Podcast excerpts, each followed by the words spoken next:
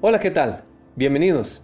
El ser humano enfrenta con frecuencia diferentes crisis que le provocan cierto trastorno en muchas áreas de su vida.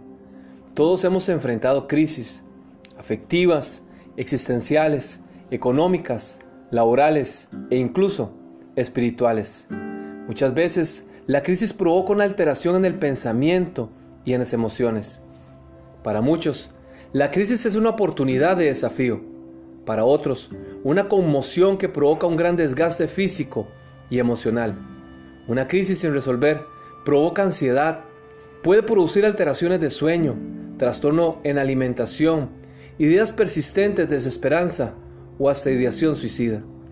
Hay una promesa de Dios que quisiera compartir con usted, que se encuentra en 1 Pedro capítulo 5 versículo 7, dice, Echad toda vuestra ansiedad sobre Él, porque Él tiene cuidado de vosotros. Dios quiere que depositemos en Él toda la ansiedad que provoca una crisis, toda la angustia que provoca la desesperanza. Quiere que entendamos que Él estará cuidando de nosotros. Soy Hugo Olivas y le deseo grandes bendiciones.